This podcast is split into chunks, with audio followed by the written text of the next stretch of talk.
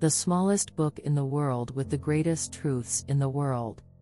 Part 2 The Rainbow Warriors.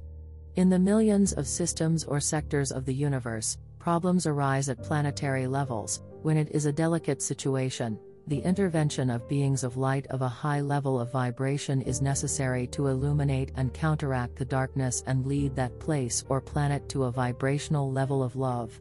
Every time the intervention of this kind of beings is necessary, they are cosmically summoned, it is their decision if they want to intervene in the process or not.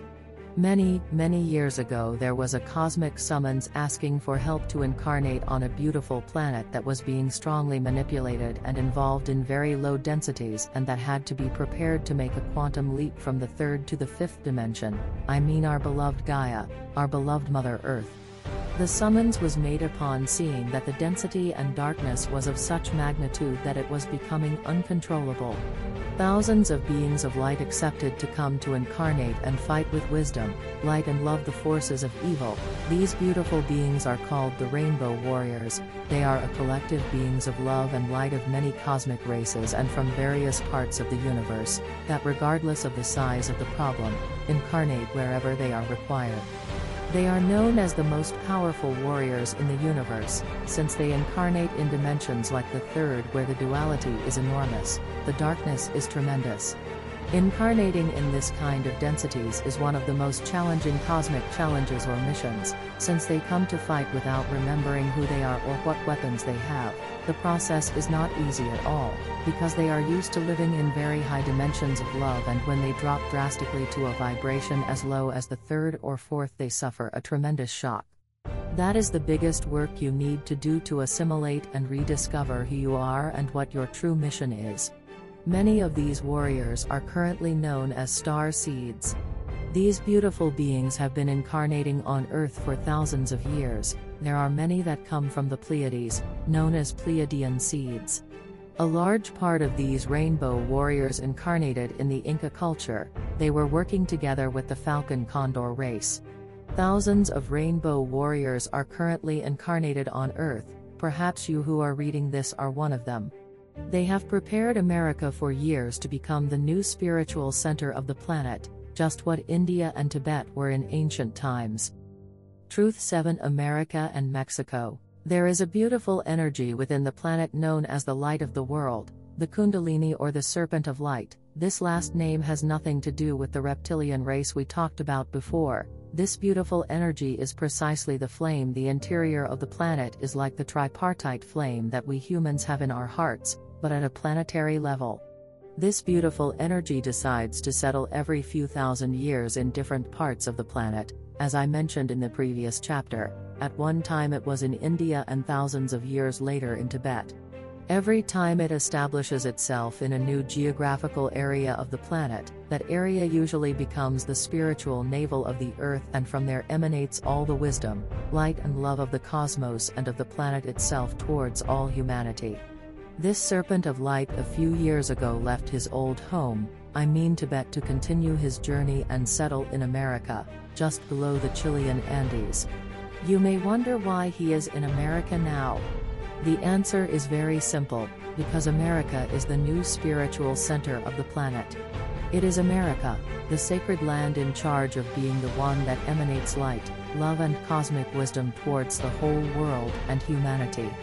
Well, from here the vibration of the planet will rise until it reaches the level necessary to make the quantum leap to the fifth dimension.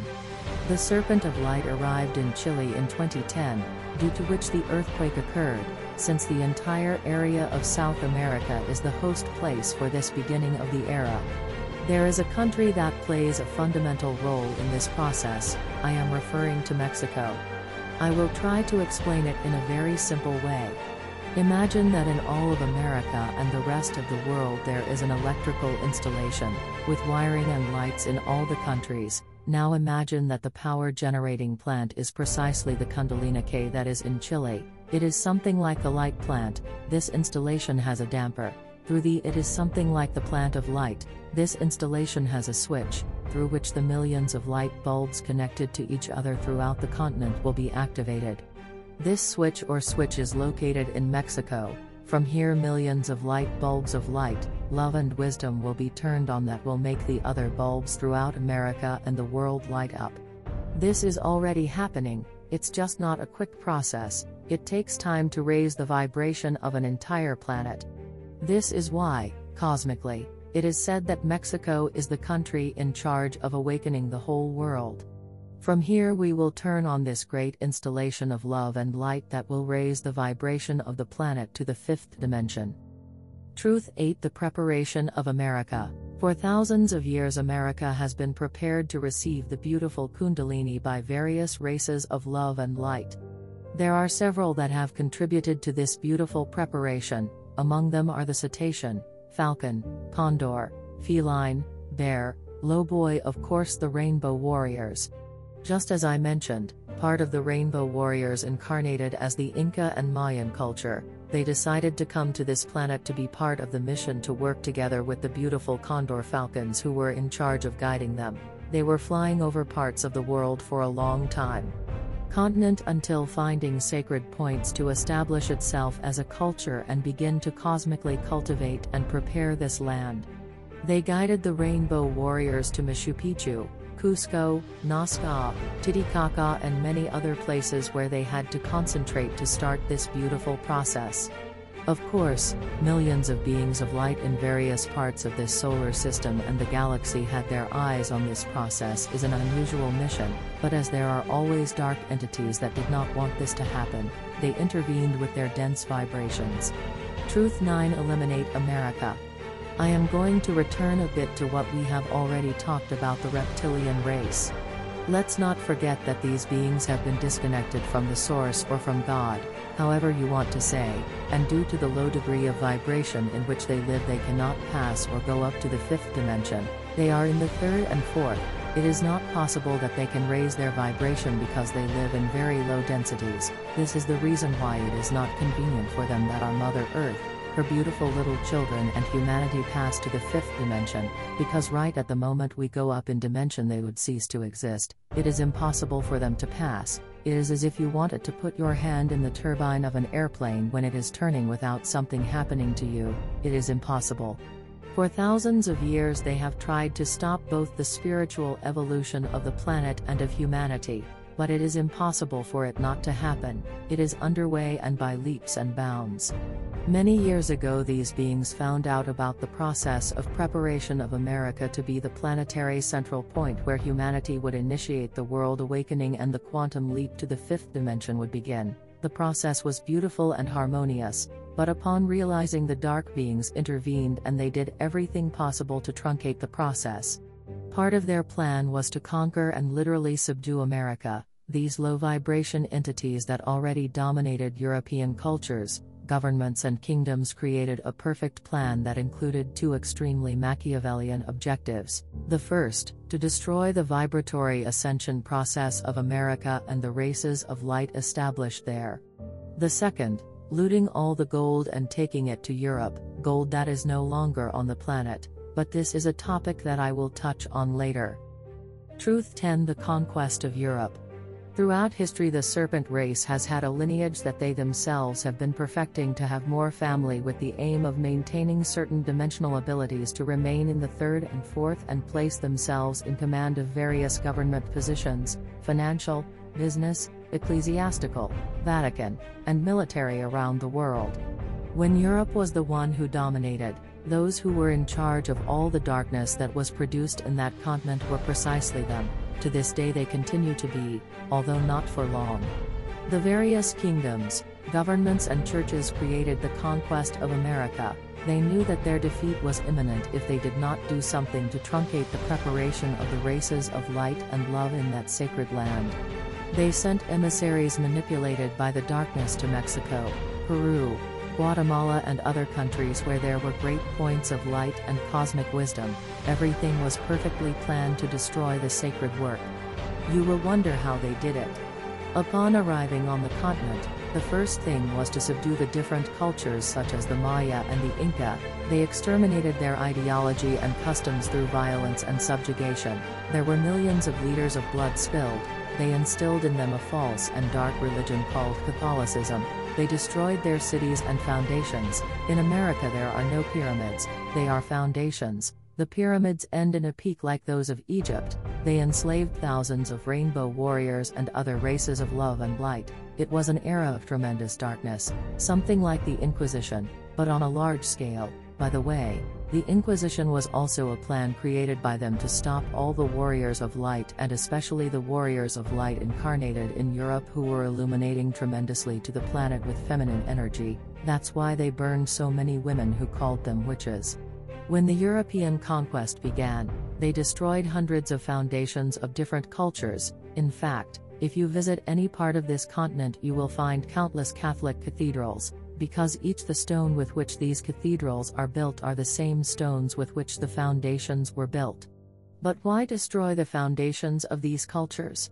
When they stepped foot in America, that was the first thing they did, the answer is simple. On the planet, there are endless energetic and magnetic points where the intraterrestrial sun of the planet connects with the external one. The Earth is hollow, and inside there is a sun like the one we see outside every day, there are generally cosmic stones or stellar bodies that have fallen from the sky or have been placed on Earth by other races of light. The races of light and love incarnated here on the planet use them as a source of cosmic wisdom, or stellar bodies that have fallen from heaven or have been placed on Earth by other races of light. The races of light and love incarnated here on the planet use them as a source of cosmic wisdom. It is something like the internet cafes that exist today.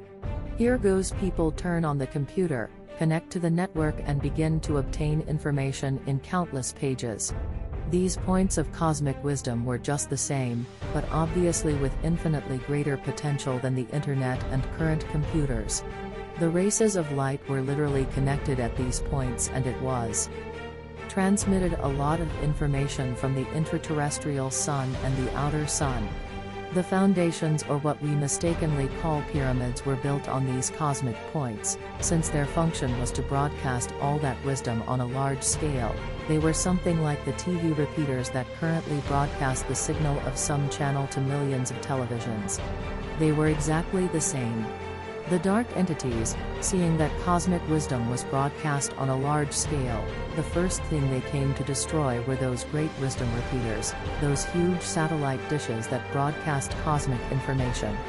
These dark entities planned their attack perfectly, destroyed beautiful cities, forced through mental control many races to sacrifice and shed blood of animals and people in dark rites in public acts, making them believe that it was the right thing to do. They caused wars and massacres, they tried to erase their sacred ideology and teaching of light and universal love, they destroyed nature, they massacred countless species of flora and fauna, they did not want any trace of these beautiful races to remain, but they did not succeed. There were many survivors of these aberrational events, you who are reading and remembering this and I who wrote it were part of those about living. Their European conquest did not work out, we are still standing, they have never defeated us, we are still here and now, fighting in the name of love and light. No matter how perfect their plan may have been, here we are looking up at the sky. Involutionary or dark have carried out to avoid the evolution of the planet and humanity. We can mention the majestic Panama Canal. That canal was not built to expedite trade between the continents, that is a lie. It was made to literally split or slice America, because they knew that the passage of the Kundalini would be that way. By cutting the continent, they tried to cut off the path to the light of the world, to the Kundalini. But his plan did not work. Truth 11 The gold of the planet. If we do a little memory, the Spanish conquest in Mexico lasted about 350 to 400 years. During all that time, the Europeans who were under the command of the serpent race destroyed the foundations in their path and the races of light. But that was not the only mission they had, the other and no less important was to steal and take all the gold they found to Europe. This is how it happened any object, ornament, and deposit were exploited, stolen, and taken to the old continent. They were hundreds of years in which gold was looted from all over America, tons and tons of gold were shipped. Part of that gold was what gave Europe financial power for hundreds of years, but the real reason why they plundered America for so long was because that gold didn't stay there, it was transferred to the planet of origin of this dark reptilian race. Currently, we hear on the news the financial problems of Europe and the United States. The largest gold reserves on the planet were there. Now there is absolutely nothing left, everything has been taken to their planet. This race has been in charge of destroying humanity, to the earth and her little children for thousands of years. They will never be satisfied with all the damage they have caused, but their time is running out. Now it is up to our beloved Mother Earth Gaia to take command and we at her side will continue fighting in the name of respect, love, and light. Truth 12 The nanosecond. From the year 1987 to December 21, 2012, there are 25 years that are called the nanosecond. This period is also known as the time of no time. These years are a stage in which cosmic wisdom, the force of light and love are entering our planet in a way never seen before. It is 25 years to recover time loss of consciousness caused by involutionary entities.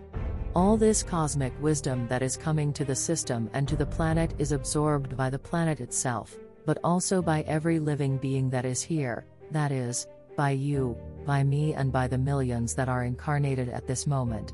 Imagine that the, the equivalent of that information that we are acquiring at this time is the same amount that we acquired in at least 100 lives. The evolutionary leap is enormous. Currently, Many people come to ask why they feel tired, sleepy, annoyed, not wanting to move a finger. Well, part of the answer is this. The movement of energies is so drastic and so strong that it affects, positively, our body. Receiving so much universal energy makes the body weak for a few days, but in the end, we will be cosmically and energetically revitalized, ready to enter the fifth dimension.